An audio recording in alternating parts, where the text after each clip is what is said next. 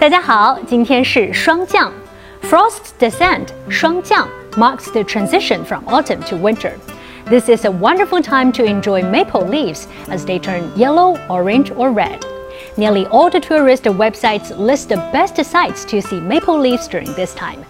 In ancient times, Tang Dynasty poet Du Mu wrote about mountainous scenery. 停车坐爱枫林晚，霜叶红于二月花。 If you think there isn't anywhere in Shanghai to enjoy the beauty of red maple leaves, think again. In Langxia Town of Jinshan District, Maple Island, Fengyedao covers an area of 200,000 square meters and is an ideal maple viewing spot.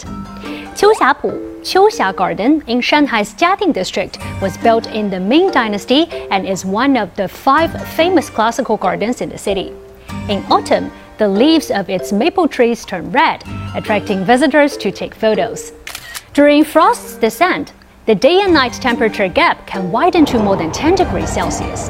Just remember to stay warm and pay attention to weather changes because 魔都的天气你懂的。The transition between seasons means you have to carefully look after your health. A saying goes like 补冬不如补霜降. So here is a great suggestion.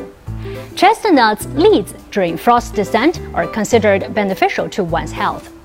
Chestnuts have a warm nature and sweet flavor and are good for nourishing the spleen and stomach, invigorating the circulation of blood and relieving coughs, according to TCM practitioners. Though chestnuts are not a Shanghai specialty, people here do love them. There are many shops and stands selling Tang Chao leads, sugar roasted chestnuts at this time of year. The chestnuts in Shanghai are the smaller variety with thin shells, making peeling them with the fingers quite easy. Chestnut cake, 栗子蛋糕, was in fact created in Shanghai. An authentic chestnut cake should contain only chestnut paste with no flour at all. At the same time, there is a signature dish of Shanghai cuisine, 栗子红烧肉, braised pork with chestnuts. All of these are absolutely yummy, but do not be greedy and overdo it. 寒霜轻轻降，冬阳徐徐进，愿霜降安康，无忧无愁。